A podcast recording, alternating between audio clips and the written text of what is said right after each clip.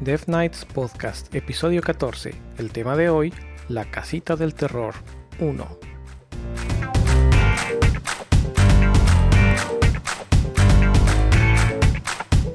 Hola a todos, yo soy Eric.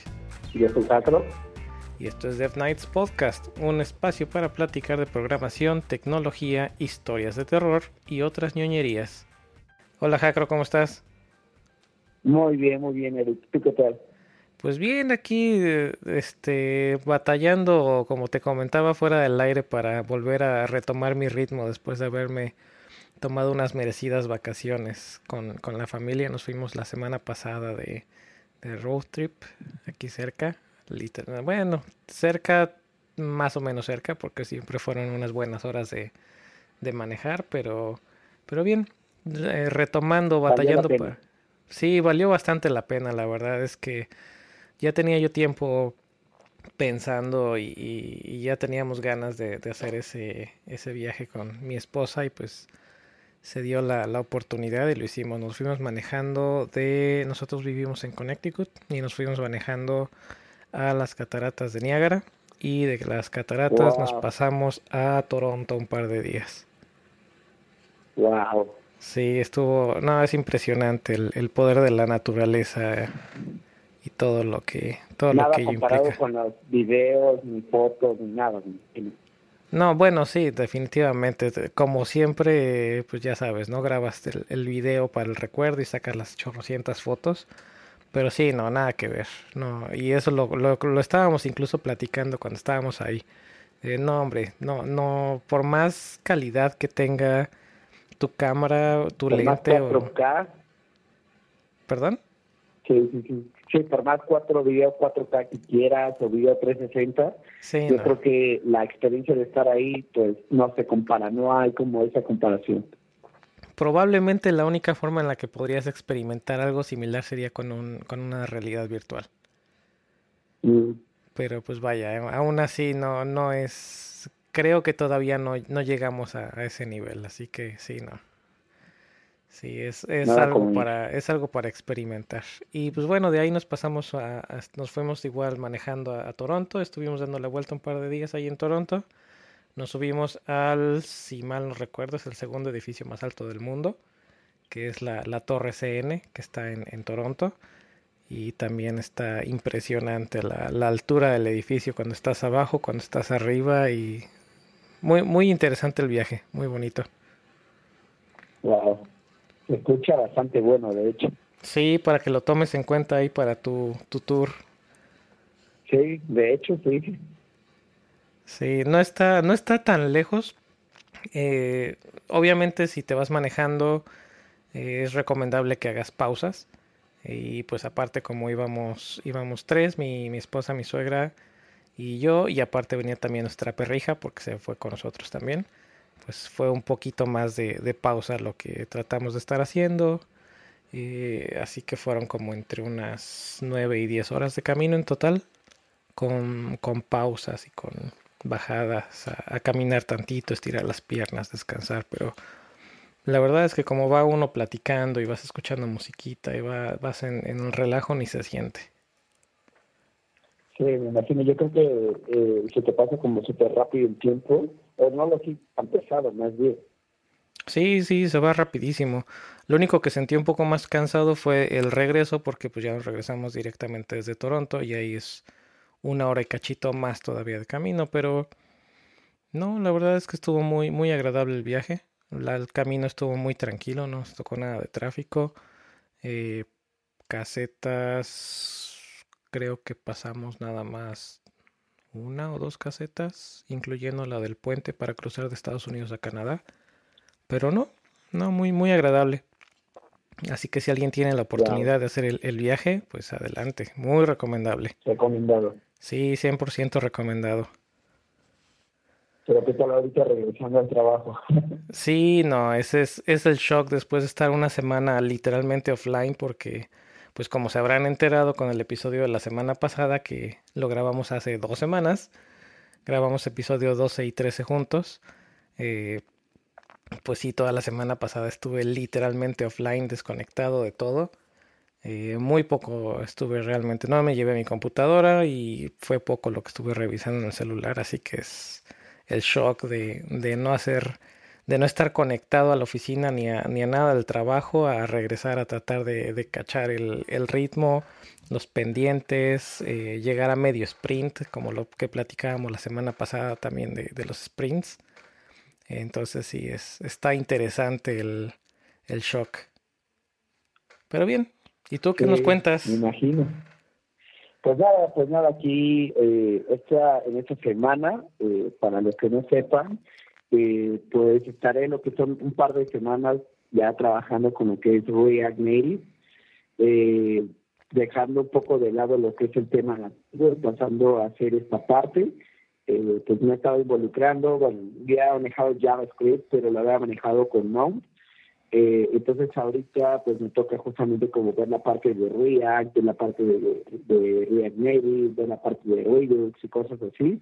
Entonces eh, en esta semana y la semana pasada he estado como aprendiendo, checando tutoriales, checando documentación y demás, ya para que en lo que resta de esta semana y las próximas ya esté trabajando sobre lo que es justamente React Native, para lo que es un proyecto por ahí de empresa pero sí, ahorita he estado súper metido con JavaScript. Órale, ¿cambiaste el, el sombrero de, de, Java por el sombrero de JavaScript? Sí, algo así.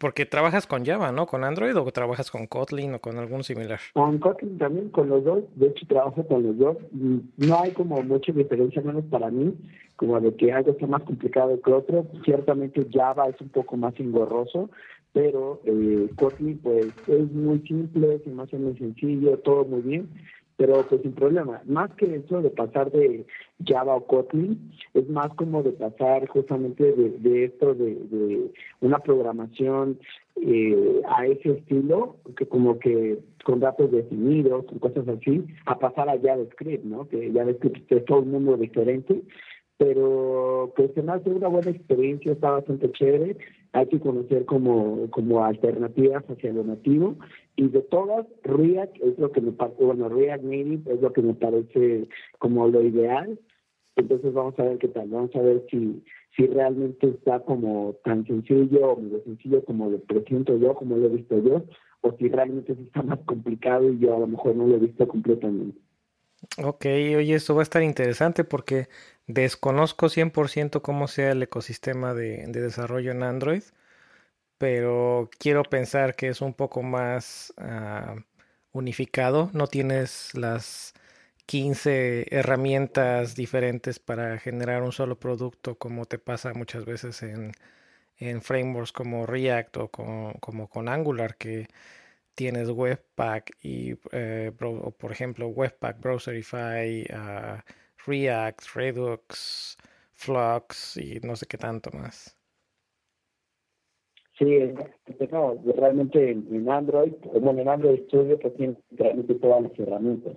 Claro, se pueden integrar plugins y demás, pero ya son cosas como eh, que puedes vivir sin ellas sin problema, pero realmente sí ya la herramienta trae todo lo que necesitas para literalmente solo codear y ya sacar el producto. Sí, es algo que extraño mucho cuando trabajamos con Ember, pero hay que, hay que probar sí, un poco de todo. Qué tal me va ahorita con React. ¿Perdón? A ver qué tal ahorita me va con React de Native. Espero, voy a escribir un post ahí en Native cuando termine de hacer esto como mi experiencia desde un nativo migrando a lo que es eh, React Native, eh, como esa experiencia, ¿no? De saber qué, qué onda, que si es como sencillo, complicado, cómo dar esos pasos, ¿no? Para cambiar de, de lo nativo a, a, lo de JavaScript y demás. Pero eso, pues ya en un par de semanas cuando concluya el proyecto, ya estaré hablando como de la experiencia y obviamente en el podcast estaré como mencionando como lo bueno, lo malo y lo que a mí me pareció haber estado en React Native.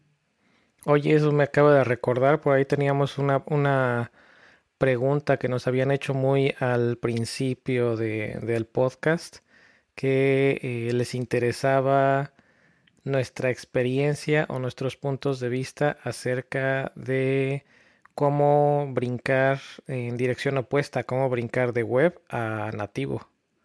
Así que tú lo estás haciendo en, en sentido contrario, pero también creo que va a ser interesante. Que nos Pues, de hecho, platiques. ya lo hice de las dos maneras, ¿sabes? Porque eh, yo era, de hecho, Java Web. Ah, caray, Y Java, güey. a- Sí, sí, bueno, toda la parte como de Spring y Hibernate y Struts y todo, toda la parte como de, de Java empresarial, eh, yo estaba ahí y salté a lo que es eh, mobile y ahorita estoy saltando a, otra vez a web, pero con JavaScript. Entonces, ya he estado dando como ese tipo de saltos.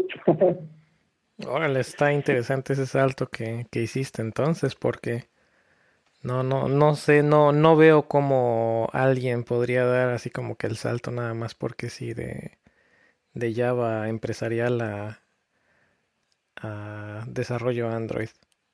Pero bueno, creo que es, es, Pues- es bastante tema ahí para, para un solo, Sí, un solo sí. podcast. Sí, de hecho. Oigan, pues se preguntarán dónde está Mike. Y es lo mismo que nos preguntamos nosotros, Mike, no te Nosotros. desaparezcas, te extrañamos. ¿En dónde estás?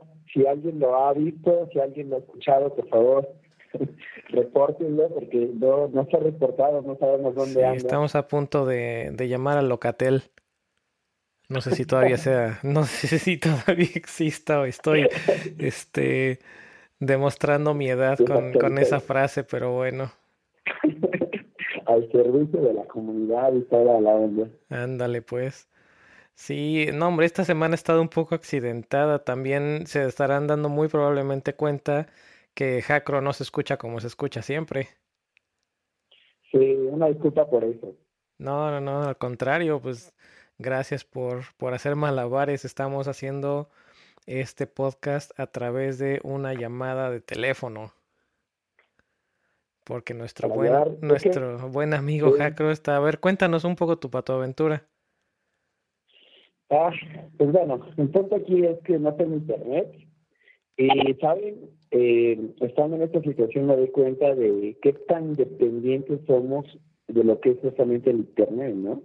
No solo por el tema de entretenimiento, sino que también el tema de, de ese tipo de cuestiones, por ejemplo, que quieres ver un video de, no sé, por ejemplo, yo con lo de React, o estar leyendo en Medium, o cosas así, lo puedes hacer en el teléfono, pero es mucho más cómodo en la computadora. Entonces, eh, este, estos dos días que ya, que, bueno, dos días, este día que, este, que, que ya llevo sin internet totalmente todo el día, sí me ha puesto como, como a pensar en estas cosas. Igualmente está bien que se vaya, ¿no? Para que me empiece a desintoxicar de todo esto, pero pues igual ahorita pues es una que pasa aquí con lo del podcast, ¿no? Porque no podemos hacer la transmisión bien, pero la otra semana seguramente ya este ya estaré solucionando eso, ya estará completamente bien, pero como, eh, por así decirlo, como un- una forma de recompensar eso, esos temas que vamos a hablar el día de hoy están, uff, buenísimos, la verdad, están muy, muy buenos. Y tengo muchas cosas abordadas por ahí, inclusive yo escribí posts acerca de eso, me estuve ya súper riendo desde hace un montón de tiempo cada vez que leía unos hilos en Reddit acerca de esos temas. Entonces, espero que les guste lo que es esta, eh, estos temas que vamos a presentar y pues una disculpa nuevamente por lo que es el audio. No hay problema, trataremos de hacer magia con, con diferentes servicios para, para aclarar un poquito, para mejorar un poco la calidad, pero que se note que hay, que hay compromiso. Sí, exactamente. Bien, entonces, oye, pues, ¿qué te parece si antes de empezar con eh, los temas, platicamos un poquito acerca de comentarios que nos hayan hecho? ¿Tú tienes algo que quieras compartir? Este, pues nada, que el, el podcast me han hecho, bueno, me han llegado comentarios de que realmente sí les ha gustado mucho, les gusta como justamente esta dinámica que tenemos, les gusta como los temas que discutimos. Y algo en lo personal, porque yo aparte de pues, estar colaborando, siempre he estado escuchando el podcast desde antes de que me integrara con ustedes, me gusta mucho, así como, como, como escucha, me gusta bastante que se traten temas que son temas que muchas veces son como difíciles hasta de preguntar en internet, ¿no? O temas que solo puedes hablar literalmente, a lo mejor tomando una cerveza con un developer, ¿no? Entonces está como muy chévere y aparte hace muy ameno el trabajo. Tú estás escuchando el podcast y estás trabajando y súper chévere porque a veces pues una, una, una ocurrencia que se nos llega a salir por ahí, por ejemplo, lo, me da mucha risa lo que platicamos, creo que en el antepasado podcast, donde comentábamos lo del sysadmin que se murió y de la Ouija, esa parte estuvo de mis preferidas. y también y también la parte cuando me parece que tú estabas comentando algo de lo que es el book report, que eh, tú terminas haciendo la solución, te la das y este cuate te dice que ya lo solucionó por otra cosa y, ah, como Mike dijo algo así como come caca esas partes creo que son como de las que, aunque las he escuchado una y otra y otra vez, me sigue dando mucha gracia y realmente es algo muy bueno, ¿no? Porque realmente se siente como ese eh, ese ambiente. Entonces, he recibido muy, muy buenos comentarios por parte de muchos amigos, entonces eh, creo que realmente les está gustando bastante. Y uno disfruta mucho de hacer lo que es este contenido. Ah, yo también disfruto muchísimo, por eso, creo que por eso llevamos ya con este 14 episodios. Pero bueno, eh, contigo y en general en el podcast siempre se, se, se, pone muy, muy bien el ambiente, muy buena la plática. Como tú lo dices, como estar tomando una cerveza con, con un amigo, nada más que con, con, con micrófonos y grabando la, la plática. Exactamente. Sí, oye, pues qué bueno que, qué bueno que sí les gusta y pues ojalá que sigamos en, en el gusto de todos y para quienes tengan eh, ideas, opciones, comentarios o en fin, cualquier tipo de feedback, pues ya saben, háganos, háganoslo llevar a partir de, bueno, no a partir, en cualquiera de nuestras diferentes eh, formas de contacto que siempre comentamos al final. Y por ahí andabas tú también eh, pidiendo, ¿no? Para eh, experiencias para el episodio de hoy, así que también me imagino que algo te habrá llegado. Nada más antes de, entrar en el tema, tengo un par de comentarios que nos hicieron, bueno, que nos hizo Julián Vargas. Uno es, nos comparte un, un link que pondremos en las notas con un rank de los lenguajes de programación en 2018. Y eh, eso me hizo que me acordara yo, no sé si conozcas el, el TIOBE, es un index también que actualizan mes con mes desde el 2001, 2003 me parece, con los lenguajes de programación más, más usados eh, cada año. Y está, está interesante, voy a agregarlo por ahí también en los links. Eh, sí, Java generalmente sale en primer lugar, C en segundo, si mal no recuerdo. Necesito abrirlo aquí mientras estamos platicando de otras cosas, pero Java y C están generalmente en los primeros lugares. Y algo que estaba interesante era que Python estaba a punto de subir al tercer lugar, cosa que no había hecho. Eh, por ahí JavaScript anda en, lugar octavo. Ay, me acordé precisamente también de COBOL, que platicábamos hace un par de episodios, que aunque usted no lo crea, COBOL anda en el lugar veintitantos, veintidós, veinticuatro 4, 28, algo no así. No está muerto, ¿no? No, hombre, no, está, está incluso hasta más alto que Fortran y otros lenguajes así más, más arcaicos. Y aunque estuve buscándolo en, en los tweets, eh, en mis tweets y en los tweets de Death Knights, no encontré. Recuerdo haber visto también una mención y una disculpa porque no, no hice la nota, donde nos pasaban también el link en GitHub de OpenCobol, el cual todavía está, está vivo y lo pueden, lo pueden instalar en su, en su Linux, me imagino, porque creo que requería Linux. Pero ahí sigue, por si alguien oh. tiene la curiosidad de meterse a aprender algo de OpenCobol. Y bueno, me puse a buscar ahí otras cosas y salió otro lenguaje que les comentaba yo que era en base a columnas que se llama RPG de IBM. Este, y bueno, ya también podremos eh, platicar otro día al respecto. Afortunadamente no me tocó. Sí, no, pero bueno. Eh, como notas de la semana, yo tengo un par de links que también me gustaría agregar y comentar muy brevemente, pero antes de que empiece a hablar yo, no sé si tú quieras o tengas algo, este, ja, creo que puedas eh, comentar esta semana algo que te haya gustado. Eh, pues no comentar como de mucho, tal vez eh, que si se quiere pasar ahí por mi timeline de Twitter, he colocado muy buenos artículos acerca de lo que es eh, React y React Native.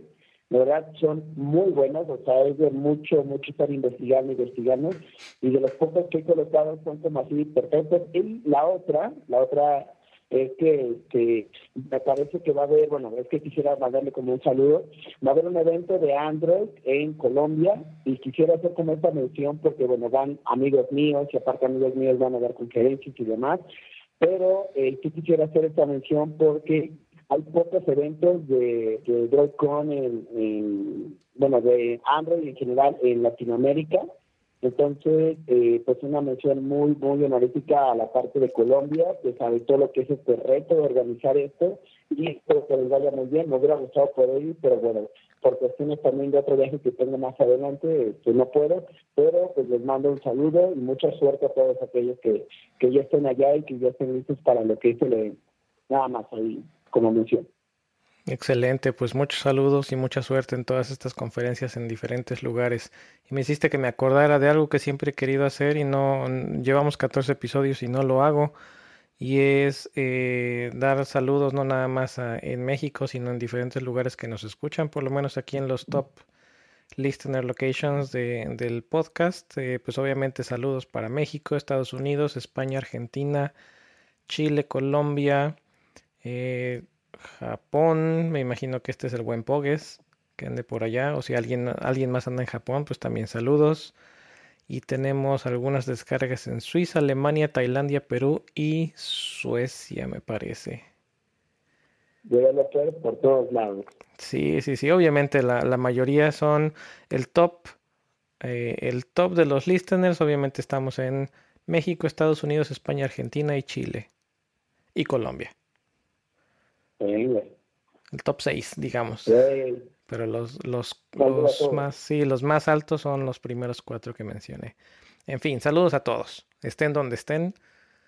Y cuando estén, sí, porque quién sabe si, si nos estén escuchando recién, se estén poniendo al, al, corriente. Así que saludos a todos. Y mira, mientras hacíamos esto, ya tengo aquí el, el índice.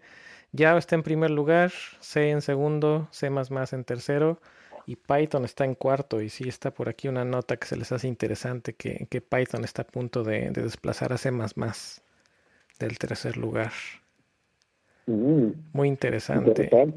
Sí, COBOL está en lugar 28. A mí me sorprende que COBOL siga, siga ahí, ¿no? sí, pues mira, no, no, estoy, no es un número realmente sobresaliente, definitivamente. Eh, te pongo un ejemplo, Java que está en primer lugar tiene el 16.88%. Eh, vamos a ver, el número 10 está en... Ah, es ensamblador, increíblemente, subió del 14 al 10. Está con el 1.4%. Y si nos vamos al lugar 28 de COBOL, está en 0.4% pero aún así sigue apareciendo en el top 50. Sí, pues ese punto 4% realmente es pequeño, pero pues imagínate cuánto no es, o sea, realmente eh, sí es mucho. Sí, sí, sí, sí, pero bueno, les, les paso el link. Este es un, un, un index, un índice que llevo pues años literalmente con que está en, en mis favoritos y pues ahí me doy de repente una vuelta para ver cómo se andan moviendo los diferentes lenguajes de programación, cómo andan subiendo o bajando en el, en el índice. En fin, ahora sí. Dos, entonces, los dos links que yo les quería eh, compartir para las notas de esta semana. El primero fue uno, un artículo que me llamó mucho la atención y es eh, una demostración de usar TensorFlow.js, me imagino. Esto es por lo que tengo entendido es de Google. Con eh, lo que le llaman ASL, que es American Sign Language. Esto es lenguaje de, señas para personas que no pueden hablar. Wow. personas que no pueden escuchar, ¿cierto? Lenguaje, ajá, lenguaje de señas. Y todo esto mezclado con Amazon Echo.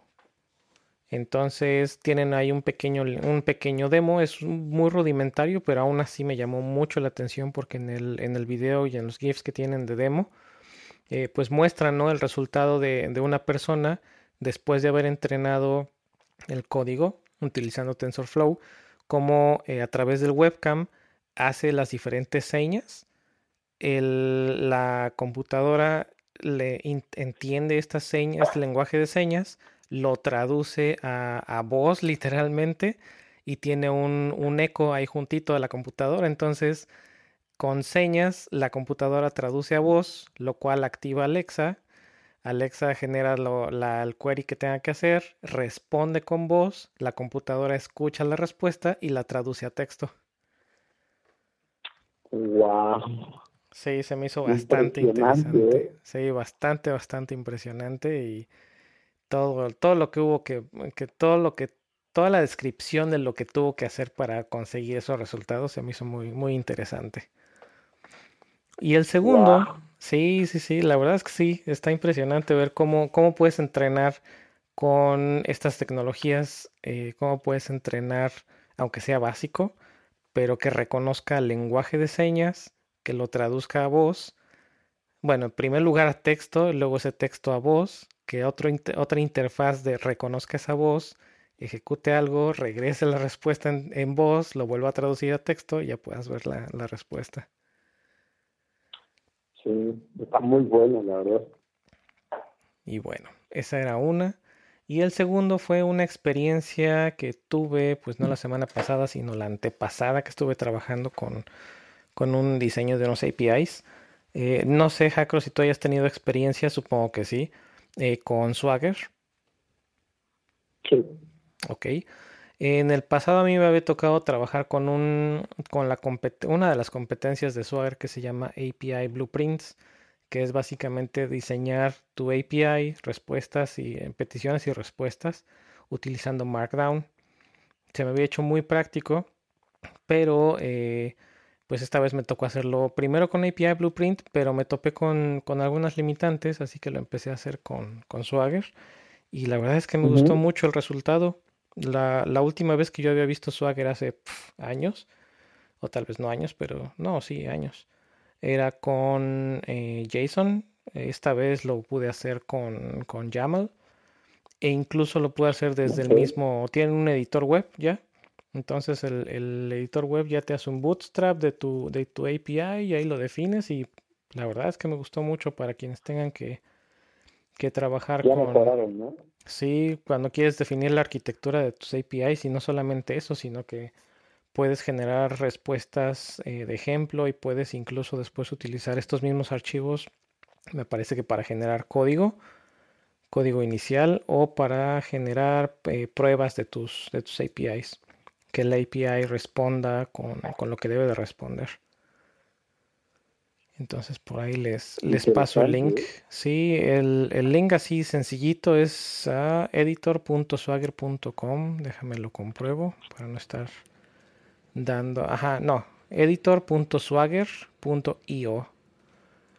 Y así tal cual lo abres, ya tienes aquí un editor y en el mismo editor donde tienes el, el YAML de un lado, tienes del otro lado tu live preview de tu documentación de tu API y ahí lo puedes estar modificando y viendo. Me gustó mucho.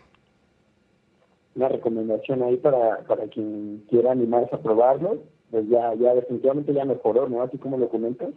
Sí, sí, sí. Ahora sí que es que a veces, ¿sabes qué? Pasa eso, que ocupamos algo, le decimos, ah, está, está feo, ¿no? Y lo dejamos de ocupar, así como lo olvidamos. Y después eh, llega esta como oportunidad, como en tu caso, cuando lo vuelves a ver y dices, ah, caray, ya cambió, ¿no? Ahora sí que ya mejoraron en todo. Entonces ya ahorita ya se antoja como probarlo, programarlo, utilizarlo para N y, X cosas, ¿no? Entonces eh, es algo muy común que nos pasa, ¿no? A veces con una librería o con una dependencia, como quieran verlo, pero hay que darse la oportunidad también de como ojear después esas eh, esas utilerías para ver si ya mejoraron o poder trabajarlas.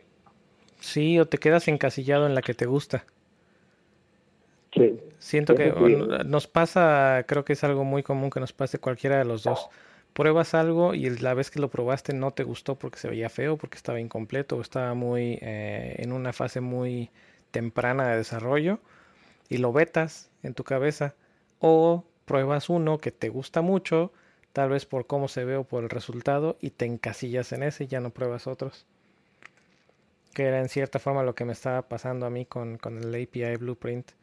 Pero sí, y bueno, creo que este, esta recomendación va muy enfocada a todos los que tengan que trabajar y a todas las que tengan que trabajar con eh, APIs. Eh, no trabajar consumirlas, sino trabajar crearlas. Eh, a mí me ha dado muy buenos resultados en, pues tanto en experimentos como en ya en, en forma laboral. El primero planear toda la API y hacer como quien dice tu mock de todo tu API antes de empezar a trabajarlo o antes de empezar a programarlo. Porque ya sabes, del lado del backend, ya sabes qué es lo que tienes que mandarle al frontend y el lado del frontend ya sabe lo que te va, lo que le vas a mandar. Entonces se puede hacer este, con este, teniendo tu, tu documento ya sea en Swagger o en cualquier otra tecnología similar, teniendo este documento bien definido, al principio tanto el frontend como el backend pueden trabajar a la par aunque no exista una API porque mm, ya los dos conocen qué es lo que tienen que hacer, ya los dos conocen qué es lo que tienen que mandar y qué es lo que van a recibir. Entonces creo que ese es un, un, un tip que les, que les paso ¿no? al, costo. Si van a trabajar con APIs o van a desarrollar APIs, inviértanle esas, esas horas o esos días iniciales a, a definir todo el API antes de empezar a programarlo. Sí, porque después te llevas más tiempo en correcciones, en todo ese tipo de cosas que a todos nos ha pasado. Entonces, pues ahí, ahí va el tip, ¿no? Al gratis de que primero pues pongan a pensar qué es lo que necesitan para la API, qué va a regresar, qué es lo que va a obtener y cosas por el estilo. Y ya hasta el último, pues ya nada más es programarlo. Yo muchas veces pienso que lo más sencillo justamente es programarlo. A veces lo complicado, o más bien casi siempre lo más complicado es pensar cómo es la mejor manera de hacerlo y también pensarlo a futuro, ¿no? Como escalable. Ándale. Sí, definitivamente. bueno, Pues bueno, les dejamos el tip, el, el, el link en las, en las notas. Pero bueno, eso es lo que teníamos. Ahora, no hemos terminado de, de, definir cómo van los saludos. Así que yo creo que en este episodio, pues también por falta de, de tecnología, eh, y por falta, por falta de los recursos necesarios no, no vamos a hacer saludos, pero ya saben que les mandamos un saludo muy cariñoso a todos los que pues, nos siguen, ya sea que nos sigan desde el episodio número uno o que sea su primer episodio, pues muchas gracias por estarnos escuchando y por regalarnos un, un poco de su tiempo. Sí, de verdad, muchas, muchas gracias. Este, y también por los comentarios, por retweets, todos los comentarios en Facebook y cosas del estilo. De verdad, está como muy chévere leerlos porque nos anima bastante a seguir sacando más material y aparte nos han dado como buenas ideas para de que, ah, pues hablen de esto, hablen de lo otro. Entonces, ustedes díganos, venos como, ah, estaría chévere que se pusieran ahí a discutir sobre este tema y nosotros vamos a discutir que hay bastantes temas, no crean que así como van saliendo en los podcasts mismos, también hay temas que ya están en un listado, entonces de ahí vamos como agarrando, pero muchos son gracias a ustedes precisamente. Definitivamente. Ok, y ahora sí entramos a lo bueno, a lo que has estado cocinando tanto tiempo, por lo que me platicas que has estado cocinando ahí a fuego lento. El primer tema de la semana sería experiencias de un developer. A ver, Jacro, platícanos, platícanos un poquito qué queremos decir por estas o qué queremos platicar con estas experiencias de un developer. Mira, pues inclusive salir como más, ¿no? Yo me imagino que esta es como la casita del horror de los Simpsons, donde está la versión 1, 2, 3, y aquí, porque realmente, realmente va a salir mucho material. Ahorita nada estamos como tomando un poco, pero va a salir mucho material. Es básicamente hablar sobre esas experiencias, tanto buenas como malas, casi todas son malas, de esas que ahorita te ríes, pero en ese momento casi te haces del gaño, ¿no? Del miedo, de no saber qué, cómo la, la regaste, qué hiciste, ¿no? Entonces, eh, vamos a hablar justamente de las experiencias de un developer. Si ustedes quieren, va a haber más entregas, manden lo que es contenido y este, nosotros nos ponemos a discutir eso, que, realmente nosotros seguramente tenemos como esos fallos de principiantes, todos tenemos esos fallos de principiantes, eh, cuando recién estamos como comenzando con nuestro primer trabajito, cosas por el estilo, y cometes un error, ese error que nunca olvidas. error pues, que hasta a veces te cuesta trabajo. Errores de, errores de principiantes y errores de, de, no principiantes, porque hay veces que hasta por, ah. un, por un error de dedo, un punto y coma o un no sé, te dio comezón y brincaste o te estornudaste y se te olvidó quitar la mano y se te va el pedazo ahí en el teclado y no, no, no. Pues como ves, quieres, nos compartiste un par de, de links, recuerdo haber leído un, uno especialmente muy bueno de Reddit, que no es una experiencia de nosotros, o quieres que empecemos con alguna experiencia de nosotros. El de, el de Reddit es muy bueno, pero qué bueno que no fuimos nosotros. Vamos a hablar de ese, pero vamos a comenzar con nosotros, ¿no? Para que vean que no, no, no somos también perfectos, ¿no? Eh, me gustaría comenzar justamente tomando como la bandera. Eh, pues bueno, como todos sabrán, pues yo ya tengo rato desarrollando, al igual que Eric y Mike, eh, al igual que todos ustedes. Eh, obviamente yo también cometí esos errores de principiante. Uno de esos fue cuando pues estaba trabajando, ya sabes, con Java empresarial y un proyecto así de 10 años, imagínate, estaba terriblemente enorme y tenía un motor en Java y así cosas medio complejas y cometí un error, ah, fue tan, tan idiota el error que de oh, sigo hoy en día pensando en qué diablos estaba pensando en ese momento. Pues, haz de cuenta que yo estaba como pues trabajando y pues, con un equipo, un team de, de developers Java y todo bien, y yo, ah, pues hasta el módulo tal. Y yo empecé a hacerlo, pero ese módulo pues también tocaba partes de otros, ¿no? Y pues clases genéricas y clases de utils y todo lo que tú quieras. Pues no sé, no sé, de verdad, de verdad, no sé qué estaba pensando que se me hizo fácil es que por la costumbre de trabajar solo, ahí está una cosa muy mala. La costumbre que me hizo fácil hacerle un, a, ¿cómo se llama? Un, cuando le haces como una reestructuración al código automática, que se lo pone como todo muy bonito. Un refactor. Ah, pues ya se ve, ah, ándale. Entonces, pues digo, pues ya se ve bonito. Pues no, hombre, cuando lo subes a Git, mal, o sea, literalmente todo planchado, porque todo aparece como nuevo por qué se movieron las líneas, porque esto, los saltos de línea, la verdad, pum, todo parecía como si lo hubiera hecho yo. Entonces literalmente planché, ajá, ahí a, nivel Git parecía que yo hubiera planchado todas esas clases, cuando realmente a lo mejor solo fue una línea que realmente modifiqué y todo lo demás fue un reordenamiento de código por parte de Eclipse. Entonces, eso fue un error que de, ponte a, a revertir eso y ahí buscando y haciendo, ¿no? Entonces, por favor, tengan mucho cuidado con eso. Parece algo inofensivo, pero el hecho de que te planches unos cambios es algo que no está chévere.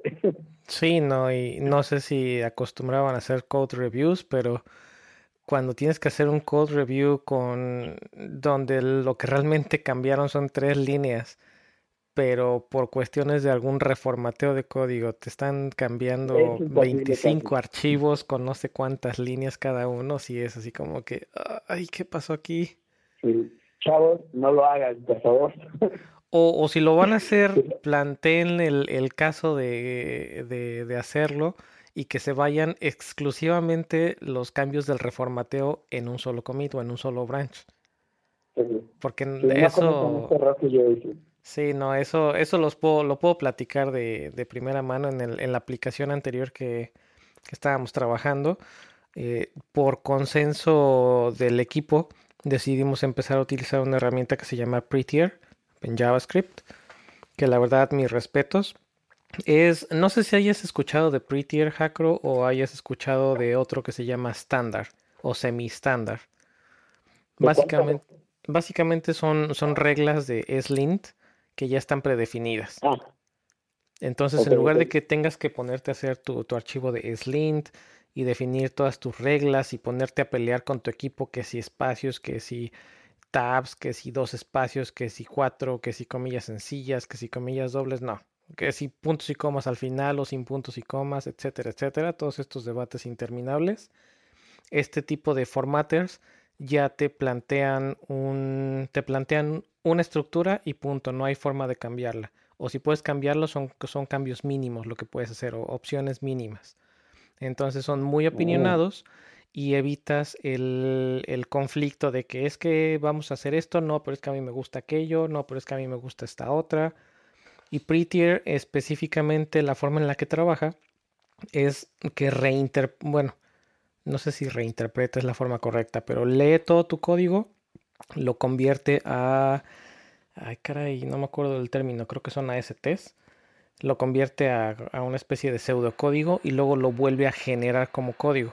De tal forma que si lo haces tú o lo hace tu compañero de trabajo o lo hace tu jefa o quien lo haga, el, el formatter es siempre el mismo y siempre te va a dar el mismo resultado sin alterar el flujo del código. No sé si me expliqué bien, pero bueno, el caso es que decidimos... Como nota, perdón, como nota para el, para un podcast futuro, hay que hablar justamente como de, ya vimos cómo trabajar con, con esta parte de, con, con cerritos, ¿no? De ágil y demás, pero estaría bien padre también hablar como de esta parte de código, cómo trabajar con un team, ¿no? Justamente con este tipo de reglas, cómo ocupas lo que es Git, eh, cómo, cómo se involucra lo que es un equipo ya a nivel como mucho, muy código para mantener un orden, estaría muy bueno para un podcast futuro. Muy buena idea también este tipo de, herramientas, cómo las integras al, al, flujo de tu equipo. Quisiera, quisiera comentar, este, antes de que se me pase también, otra experiencia, esa no es mía, es anónima, porque también había comentado que podría ser anónimo, eh, pues una persona que pues ya saben, el clásico de que me olvidó el web, la condicional, esta persona me comenta que trabajaba en una refaccionaria eh, grande, entonces pues por, lo que me escribió me comentaba que pues eh, estaba haciendo justamente como el tema del query, que de hecho hasta lo revisó para que eh, verificar que no estuviera mal. Y cuando le dio, ah, que le dio, me parece que actualizó eh, y cada uno, bueno, donde actualizó era como, me parece, me, quiero imaginar que era como una tabla de clientes, en donde esos clientes tenían como puntos por haber comprado tantas cosas, y entonces actualizó toda la tabla, se actualizó la base de datos y se llevó absolutamente todo. Entonces, eh, me dice que por suerte, por pura suerte, habían hecho un backup el día anterior, entonces realmente no se había perdido pues, literalmente nada pero este fue por eso, ¿no? El clásico de no olvides colocar el web y que estuve tocando una canción ahí en YouTube. Entonces, eh, esa fue otra, otra, otra experiencia que este, me hicieron ver justamente para platicarlo en el podcast de, hoy. Ah, no te pases, hay una canción de, que te recuerda que no te olvides del juez.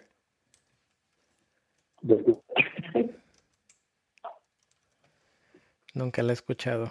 A ver, hay que buscarla. Sí, está, Sí, yo la voy a colocar. De hecho, inclusive, este, pues yo a veces en, en, en Codel ya estamos colocando puros memes y cosas así. Por ahí está ese video, pero pues está muy buena también esta, esta experiencia porque ahorita te ríes y dices jajaja, pero en el momento es como me lo decía, ¿no? Ese sudor frío, ¿no? Esa, ese, ese sentir de, de que, ¿qué hice? ¿Qué voy a hacer?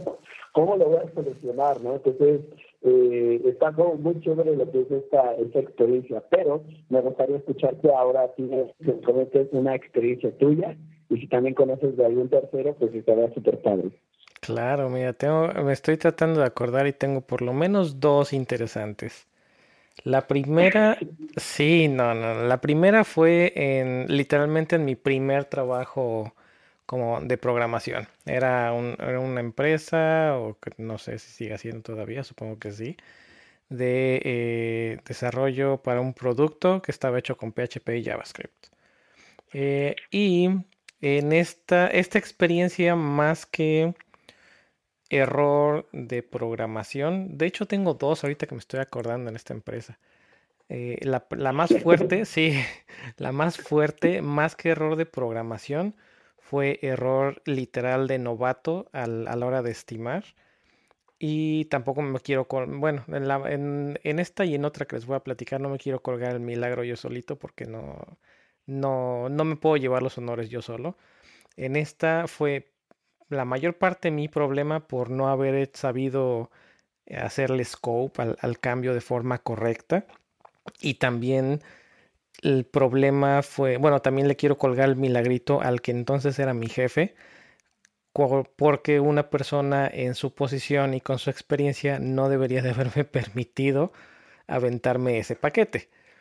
Estamos hablando que fue un, en parte de un rediseño de un, de un módulo, cuando eh, pues realmente había muy poco, muy poco Ajax, muy poco páginas dinámicas. Estábamos empezando, estábamos hablando de los principios de, Gmail, cuando fueron los primeros en introducir esos refrescos de páginas sin, hacer sin recargar la página completa. Entonces, este era un formulario dinámico en el cual se podían agregar múltiples campos y a grosso modo generabas todo un reporte o todo un formulario que después se convertía en un reporte. Entonces tú podías hacer que eh, eh, en este reporte podías decirle que querías que tuviera, no sé, cinco secciones y cada sección iba a tener cinco, cinco items para como que para hacer un check, era como para un chequeo, como para un checklist. Y luego ya eso se convertía en una página que podían utilizarla para hacer los checklists, llenar el checklist y guardar el reporte. Pero todo se hacía de, le dabas a agregar un campo y era recargar la página y ahora con otro campo y ahora recargarla y otro con otro campo y así. Y se me ocurrió que pues, ¿por qué no hacerlo todo dinámico? Pues ya pues, hice ahí mi propuesta, según yo hice mi estimación eh, que sí salíamos en, tiempo para cuando se tenía que entregar. Y para no hacerte el cuento largo, al final de ese proyecto hubo un día en que llegué a la oficina el martes a las 9 de la mañana, más o menos. Y regresé a mi ah. casa el jueves a las 8 o 9 de la noche. Porque pues tenía que salir. Y yo era el único. Sí, tenía que salir y tenía que salir y, en pocas palabras, pues saber cómo le haces, pero tiene que salir. Sí, sí, sí, eso fue, fue una muy, muy difícil situación. Mm, sí salió, no completamente como querían, eh, pero bueno, él era una persona Mm, que tenía algunos conflictos ahí de, en cuanto a su forma de, de llevar al equipo. Eh, hubo, hubimos varios que, que no, no, salimos bien con esta persona de, de, la empresa. Y bueno, para no hacer el cuento largo, después de que pasó esto, no me corrieron literalmente, pero sí salió otra oportunidad y yo les di las gracias.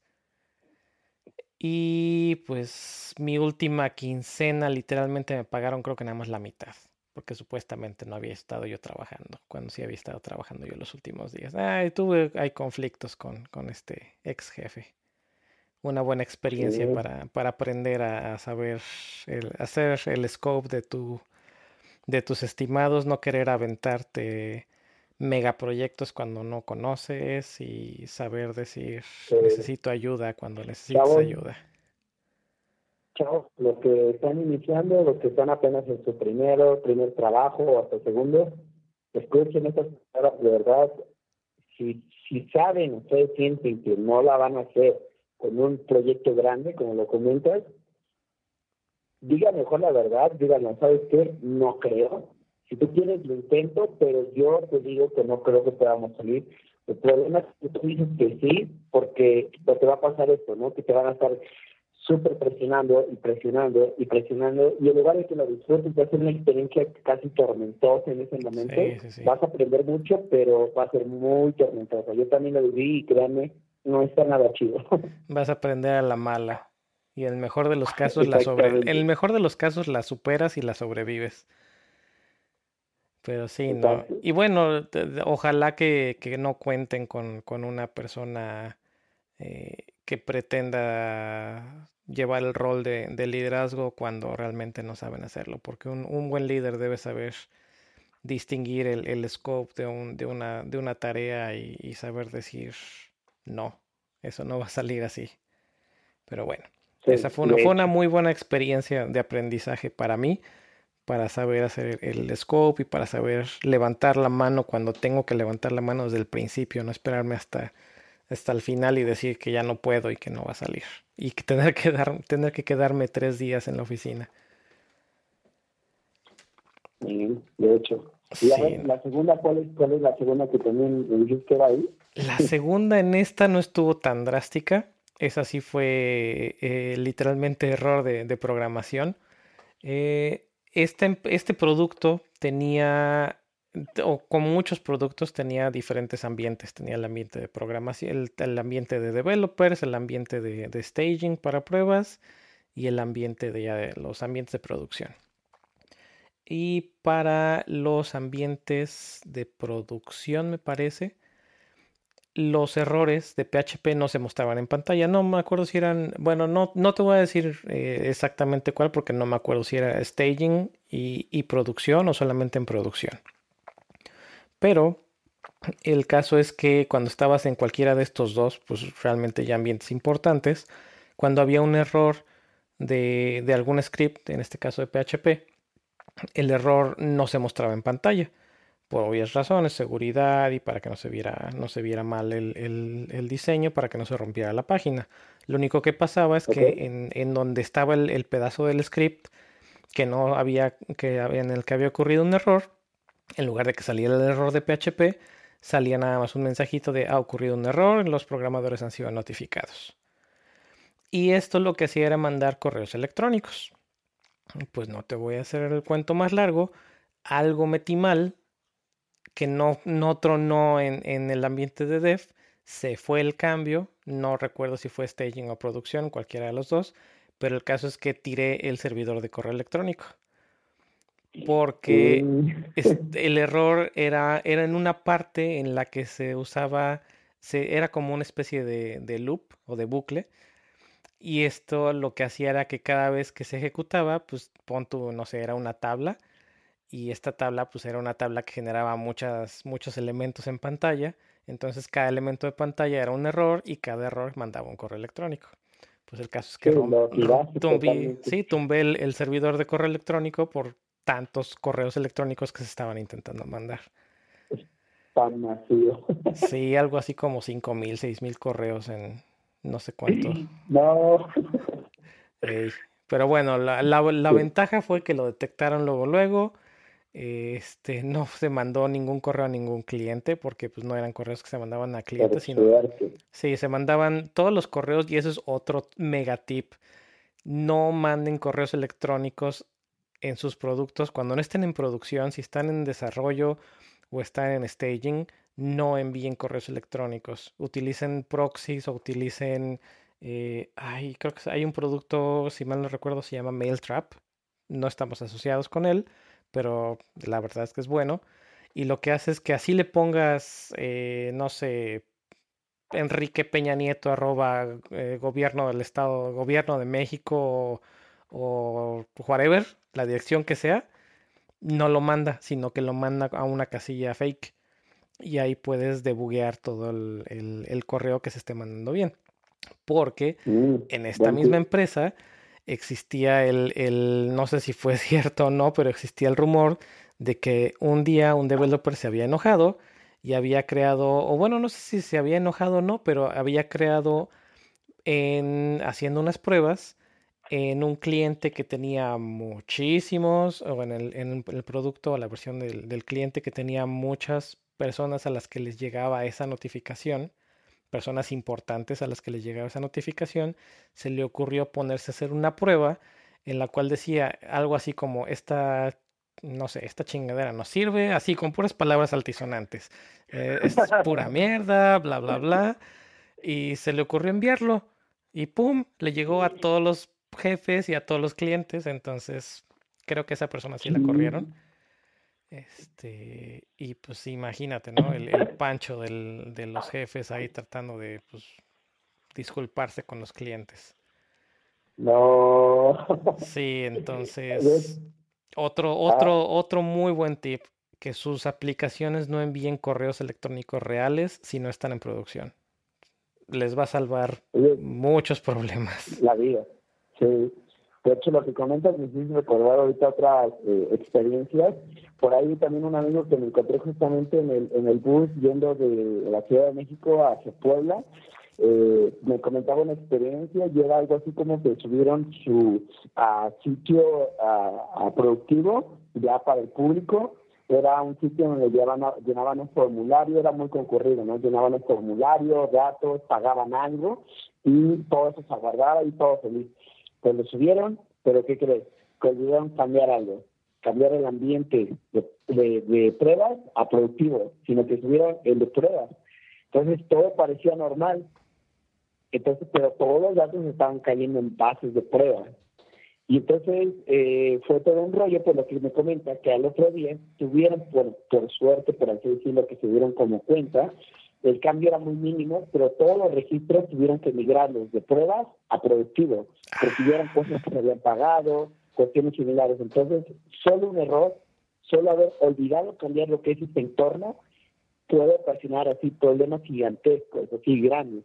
Ahora, otro, otro eh, otra cosa que me recordaba especialmente con el tema de los correos es, Chavo, yo sé que, por ejemplo, en las aplicaciones, en los sitios web, lo que tú quieras, se lo estamos desarrollando, a veces nos da flojera. No sé si porque no debemos ocupar el debug o simplemente porque realmente si nos da flojera ocuparlo, ponemos lo que son, por ejemplo, los salers, ¿no? Así como de que, le picas un botón y yo he visto muchos sitios de prueba que dice, ajá, como here, o estoy aquí, o una palabra así como aquí sí estoy llegando, ¿no? Cosas por el estilo.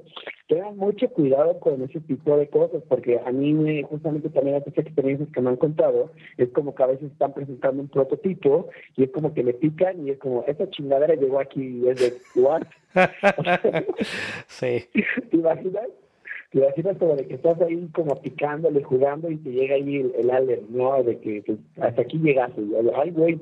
Y sobre todo los desarrolladores tenemos esta mala muy mala costumbre de escribir mensajes con groserías o mensajes hilarantes, ¿no? mensajes como medio extraños cuando hacemos nuestras pruebas, inclusive en el log, luego te aparecen ahí cosas medio raras o inclusive en los mismos comentarios hay comentarios como eh, bastante eh, hilarantes eh, de desarrolladores para otros desarrolladores, como inclusive me parece que en el kernel de Linux o el de la NASA, no recuerdo muy bien, por ahí hay un código en donde los, los comentarios había unos como de, este eh, bloque no lo borres, no sabemos qué es lo que hace, pero hace que truene todo el sistema. Entonces, sí. tengan mucho cuidado con eso, por favor, no, no se dejen, este, eh, no se dejen llevar, borren todos los alerts que vayan a colocar, como, como debug, borren los logs y todo lo que quieran, pero no vayan a subir justamente eso, menos a productivo ni para una presentación. Eh, quiero aprovechar también eh, otra experiencia, esta la comenta, aquí si tengo lo que es, cargué la página, es uh, Holobook, eh, lo, lo, publiqué en Reddit y pregunté cómo de terroríficas y él me comenta, está en inglés, pero es más o menos algo así como, eh, estuve bebiendo muchas cervezas con mis amigos en la oficina. Después de eso recibí lo que es un email imagínate al, dispositivo, al celular, que con lo que decía a Google Play Store Team, ¿no? O sea, un mensaje supuestamente de, de la Play Store, en donde le decían que la aplicación de ellos había sido removida por alguna razón. Entonces, este güey que pues, ya estaba borracho y ya estaba fuera de la oficina, intentó eh, llamar a sus compañeros de la oficina, que todos ya estaban dormidos, ¿no? Porque se fueron de breves, estaban súper tomados y todos dormidos. Y pues este cuate no pudo dormir, ¿no? Sino que pasó toda la noche tratando de, justamente de solucionar o, o, de ver lo que estaba pasando. Y pues al otro día, justamente en la mañana, por lo que, bueno, estoy leyendo, recibe una llamada de su novia o de su esposa y no le comenté pues, que, que, que dónde estaba y que sobre todo ya lo quería ver, ¿no? Entonces, quisiera ver esta eh, experiencia como que la esposa o, o justamente la señora le mandó lo que es el mensaje a propósito para decirle que, qué o sea, para que se apurara, para que, no sé. Eh, entonces, me parece como mucho interesante esta, esta experiencia que nos comentan en Reddit, porque realmente, eh, pues, si tú estás tomado y te dicen, oye, tu proyecto está abajo, es como de pum, pum, que tienes que mover, ¿no? Si eres el responsable, te tienes que mover, pero creo que esta fue una mala pasada de su esposa. Ah, no te pases. es como ¿a dónde estás? ¿Dónde estás? Para ver si, si realmente estás como, en la oficina, si no. no. Entonces, este, esa es otra, otra experiencia que me comentan. Igual, eh, en la tarde lo estuve viendo, me parece que nos escribieron también en la parte del hashtag de Bernay eh, podcast, nos escribieron por ahí una, una, una experiencia, me parece que es de Eric Zárate, no recuerdo muy bien eh, si es Eric, pero no sé si por ahí la, la, puedas buscar, este, Eric, tocayo, es con el hashtag eh, Podcast. Por ahí también colocaron una experiencia, me parece que es acerca de lo que es el TDD y el trabajo justamente en equipo, ¿no? Eh, ah, bueno, perdón por adueñarme del micrófono, pero también quiero hacer una mención muy importante. Eh, cuando pasó lo del 19 de septiembre aquí en México, que fue lo del temblor y demás, eh, pasó algo muy padre, no todo es malo, ¿no? No son experiencias, no todas son malas, pero sí me gustaría tener conocimiento tanto a Eric, tanto a Peter y bueno, a muchas personas que estuvieron como contando. Lo que pasó fue que cuando ocurrió lo del 19 de septiembre y que todo sabe el desastre en la, en la Ciudad de México, eh, lo que hicimos muchos ingenieros, muchos, no solo nosotros, fue que empezaban a crearse eh, estas eh, soluciones en base a tecnología, como de concentrar los datos, de mostrar esto, de crear sitios web especializados para esto.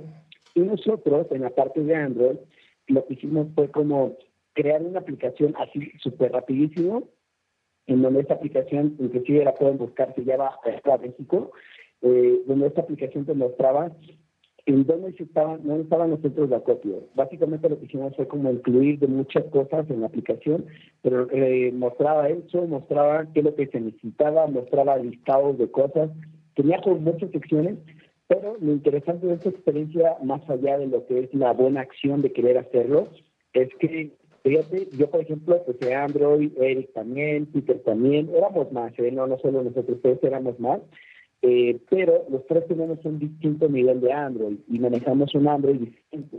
Entonces, imagínate, es como si te pusieran a desarrollar con otra persona que utiliza, por ejemplo, no sé, Angular, pero es un Angular como a un distinto nivel, o más avanzado, menos avanzado, y trabajar con todas esas personas al mismo tiempo, contra reloj, y hacer que funcione.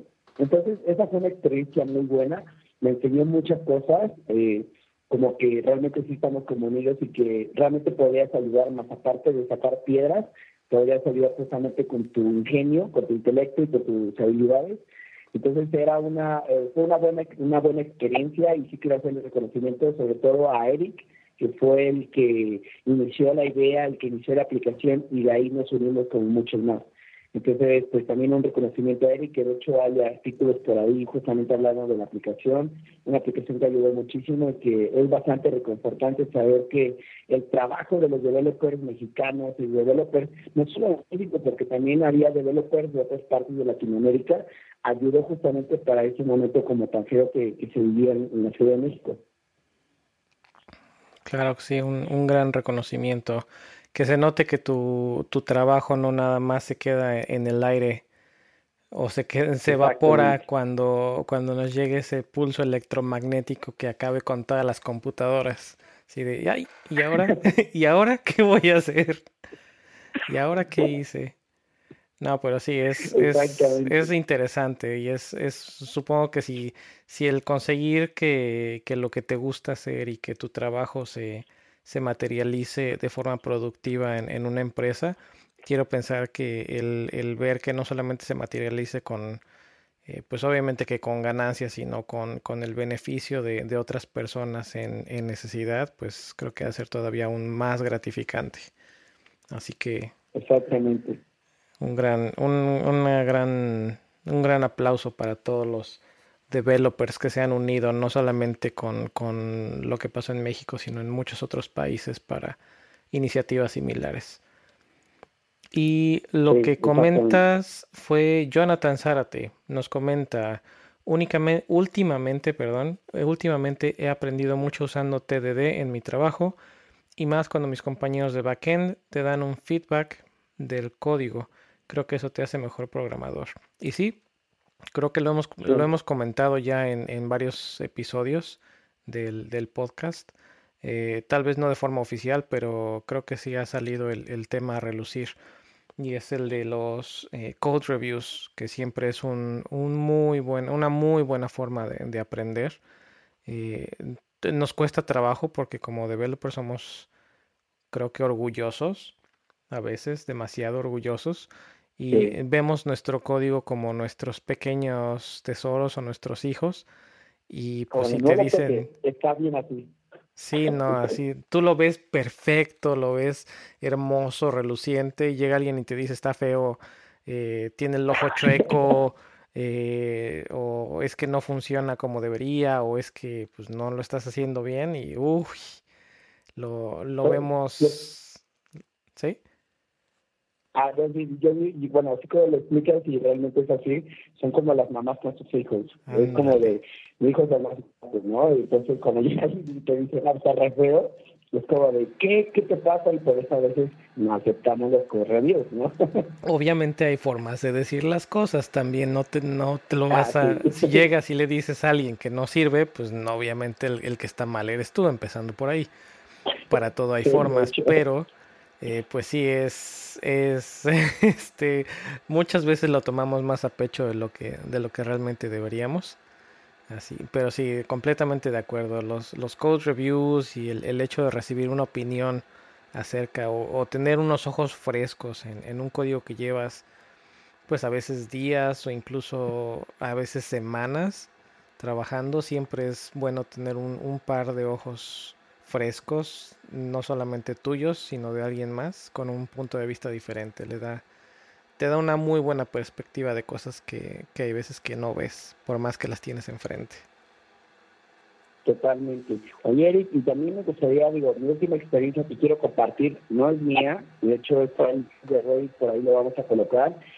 Eh, si me equivoco en algunas cosas es porque ya hace tiempo que lo leí, pero más o menos el tema es que sí, está muy largo lo que es el post que puso ese chico, pero agradezco no se ven. Pero básicamente dice algo así como de que soy un chico que recién acaba de terminar la universidad, es mi primer trabajo y me, se me chingué toda la base de datos productiva. Y todo esto surgió a partir de que el primer día que llegó a trabajar, si no mal recuerdo, a este chico le dieron un documento. Un documento, ese documento supuestamente tenía lo que son datos apuntando a pruebas.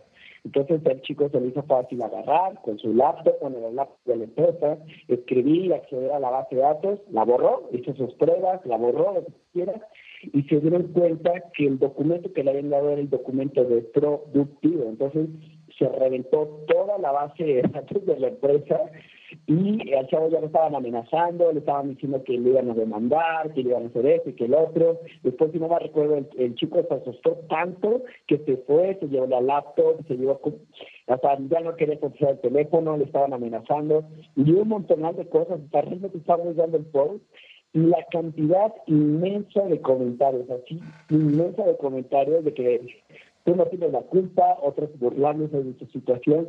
Pero realmente cuando yo lo vi, que justamente cuando se salió y recién lo pusieron, inclusive salió ahí en Covers México, yo estaba así como de, fuck, o sea, ¿cómo ha de terminar este chavo? Como recién acaba de salir de la universidad, su primer día en su primer trabajo, y hace una cosa así, como me lo comentó la persona, es como de, yo me dedicaría a otra cosa, ¿no? Yo creo que quedas hasta tocado quedas como un poco como, como, ¿cómo decirlo? Como escamado, ya como de Traumado. Que siguiente trabajo, como de que no manches, no, ya, ya, acceso a base de datos. Sí, ya, no, quiero. volver a ver esto nunca jamás. Sí, está muy bueno. ¿cuál sería, ¿Cuál sería tu reacción, no? Como de, ¿qué hago, no? sí, no, es, está muy bueno y sí, básicamente lo lo resumiste bien. El, el, título es Accidentally Destroyed Production Database on First Day of a Job and was told to leave. On top of this, I was told by the CTO that they need to get a legal get legal involved. How screwed am I? Y es básicamente lo que acabas de comentar. Te unes, acabas de salir de la universidad, te llegas a tu primer trabajo en tu primer día y en lugar de que te den una orientación, te dan un documento y te dicen, ah, pues tienes que, con guía, guíate con este documento. Pues, ¿qué es lo que haces? Te guías con ese documento y pues haciendo las pruebas unitarias que venían en ese documento, resulta con que las pruebas unitarias se conectaban a una base de datos y después de cada, de cada test case se, se limpiaba la base de datos. Pero, oh sorpresa, como comentas, los datos de conexión eran de producción.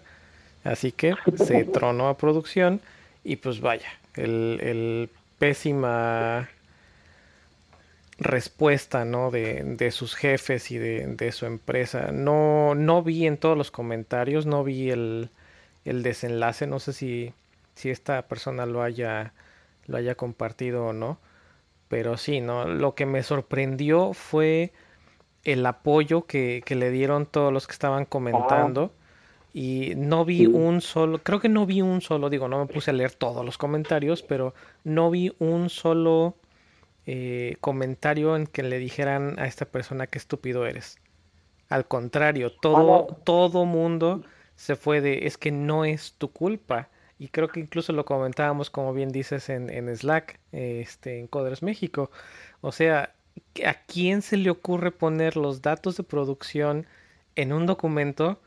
¿A quién se le ocurre no proteger producción? ¿A quién se le ocurre darle acceso a, un, a una persona nueva a producción? O sea, es, es algo que no debe de estar ahí. Y luego también creo que comentábamos algo de la base de datos y no sé si me estoy este, adelantando en lo que querías comentar, pero precisamente una de las personas que comenta, que pone todos estos puntos y que le dice, tú no tienes la culpa, no te preocupes y a no ser que venga en tu contrato, tú no tienes por qué pagar ni tienen derecho a hacerte nada, es la persona que se echó la base de datos de GitLab ese mismo año. Ah, ya, sí, de hecho, ese es un caso, bueno, antes de, pasar esto, eh, lo del chico este, eh, los comentarios que yo vi como de burla eran como de LOL, pero eso lo vi recién que salió el post, pero ciertamente la cantidad de comentarios diciéndole, no es tu culpa, no te va a pasar nada, este error de ellos era impresionante. Realmente el post, el hilo este de Roy está muy bueno, deberían de meterse a verlo, pero pobre chavo, neta. Primer día de trabajo, primer trabajo, recién salió de la universidad y, y le pasa esto, no quisiera hacer él. Sí, no. Y el, el, comentario este que te comento ya para no extendernos demasiado dice, hola, eh, yo soy eh, la persona que, o bueno, yo soy el tipo que, eh, el que borró literalmente la base de datos de gitlab.com este mismo año, o sea, el año en el que pasó esto. Afortunadamente teníamos un, un respaldo, pero pues fue, nos tardamos seis horas, este Ah, no, era un respaldo que tenía ya seis horas de antigüedad, o sea, no era un respaldo en tiempo real. Y pues comenta, ¿no? Le dice, esta no es tu culpa, sí. Tú tuviste las credenciales incorrectas o usaste las credenciales incorrectas que se borraron toda la base de datos, pero no es tu culpa. Y esto es porque la compañía hizo muchas cosas mal, que fue compartir, entre otras cosas, compartir los, las producciones de las credenciales de producción en un documento, eh, tener acceso para este tipo de, de, lectura en producción, de lectura y escritura, cuando lo único que necesitabas era de lectura, eh, compartir o generar un ambiente de desarrollo a partir de datos directamente de producción. Eh, comentan que él también dice, bueno, tu CTO, que es el, el, Chief Technology Officer o el que se encarga de todas las decisiones tecnológicas en una empresa, es literalmente un, ¿cómo traduciríamos esto? Es un idiota eh, debe saber que los, los, errores se cometen y no es exclusivo para, para los juniors o para los novatos. Todos cometemos errores. Y por ahí tengo otra experiencia que ya tendré que compartir en otro episodio. Este, y bueno, ahí va, ¿no? Y le da otros, otras opciones y le dice qué es lo que, qué es lo que debería de, qué es lo que debería hacer. Pero no, muy, muy respetos para. Ese, comentario también colocarlo en las notas, me gustaría verlo porque eso de GitLab ya lo hablamos en un podcast que fue cuando se compró GitHub y expliqué por qué me gusta la, filosofía de GitLab, hablé justamente de esto, pero por favor colóquenlo en las notas para que también lo puedan ver, vean que una persona que cometió un error y que se iba a llevar a una empresa así gigantesca por ese error, le está dando ese consejo al chavo, ¿no? Le está diciendo, mira, no tu culpa, eh, esto pasa y tú tranquilo, ¿no? Como tratando como de, porque imagínate la sensación de este chico, yo creo que el error de este chico de ni siquiera ya querer tocar una computadora, ¿no? Sí, no. Es como de, hey, no, no te frenes, ¿no? O sea, fue un error, no fue tuyo, pero pues ahora sí que le están dando como mucho feedback, muy buen feedback, entonces, este, pues estaría chévere que lo compartieras ahí en las notas. Sí, sí, sí, lo, definitivamente lo vamos a incluir en las notas. Está, creo que puede hacer link directo al comentario, pero es, es incluso de los que de los primeros comentarios que aparecen en, en Reddit en este, en este mensaje, en este post. Así que sí, muy bueno.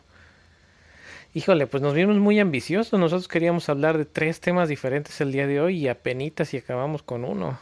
Así que... Con, con uno en su primera versión, porque estoy bien seguro que hay muchas historias de developers que nos quieren compartir y que es cuestión solo de tiempo de recopilarlas y ya saben, es como la casita del terror.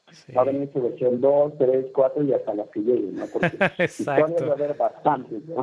Definitivamente. Que debe haber risa, pero en su momento es como del terror, ese feo, ¿no? Que dices, ya. Es ya, más. No sé qué va a pasar, pero. Sí, sí, sí. Es más de esta que, que les estoy eh, de esta que no, esta experiencia personal que no estoy, que no estoy compartiendo ahorita, que ya compartiremos en, en la siguiente, en la segunda versión de este de experiencias de un developer. ¿Casita de terror? Sí, de casita de terror. Eh, por ahí ya lo comenté cuando hablábamos de ¿qué fue? De las aplicaciones isomórficas. Eh, por ahí hice un comentario acerca de eh, sesiones compartidas. Ah, ajá. sí, Entonces, claro. por ahí tiene algo que ver esa, esa experiencia personal que me tocó, que me tocó. No eran palabras al aire. Sí, sí, sí. No les voy a dar más, más spoiler ahorita porque sí Sí, la, sí sí. la voy a compartir, no es, no es privada.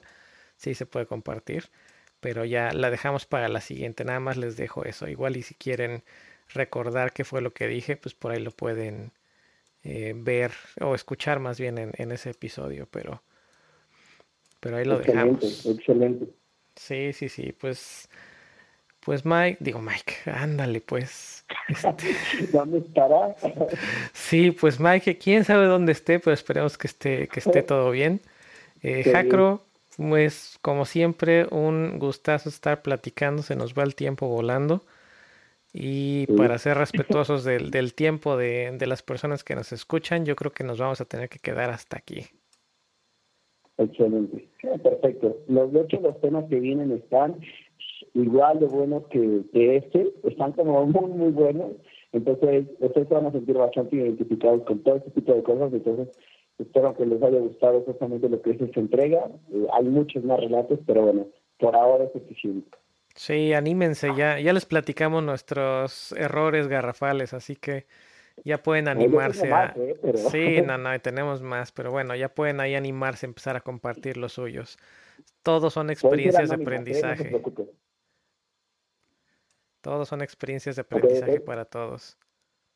Sí.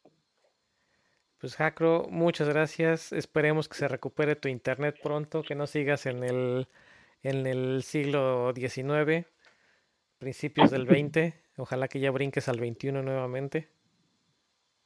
No, sí, ya, ya, pero prometo que la próxima entrega se va a escuchar muy bien y de hecho estoy pensando en adquirir uno de los micrófonos que ustedes tienen para que me puedan escuchar bastante bien.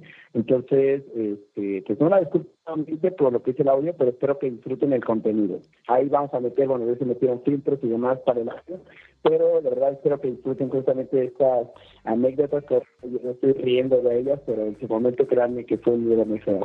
Sí, bastante. Sudamos, lloramos lágrimas de sangre en su momento, pero ahora ya solamente son carcajadas. sí, de hecho. Pues muchas gracias, Jacro, que pases una excelente noche y nos seguimos escuchando en el siguiente episodio.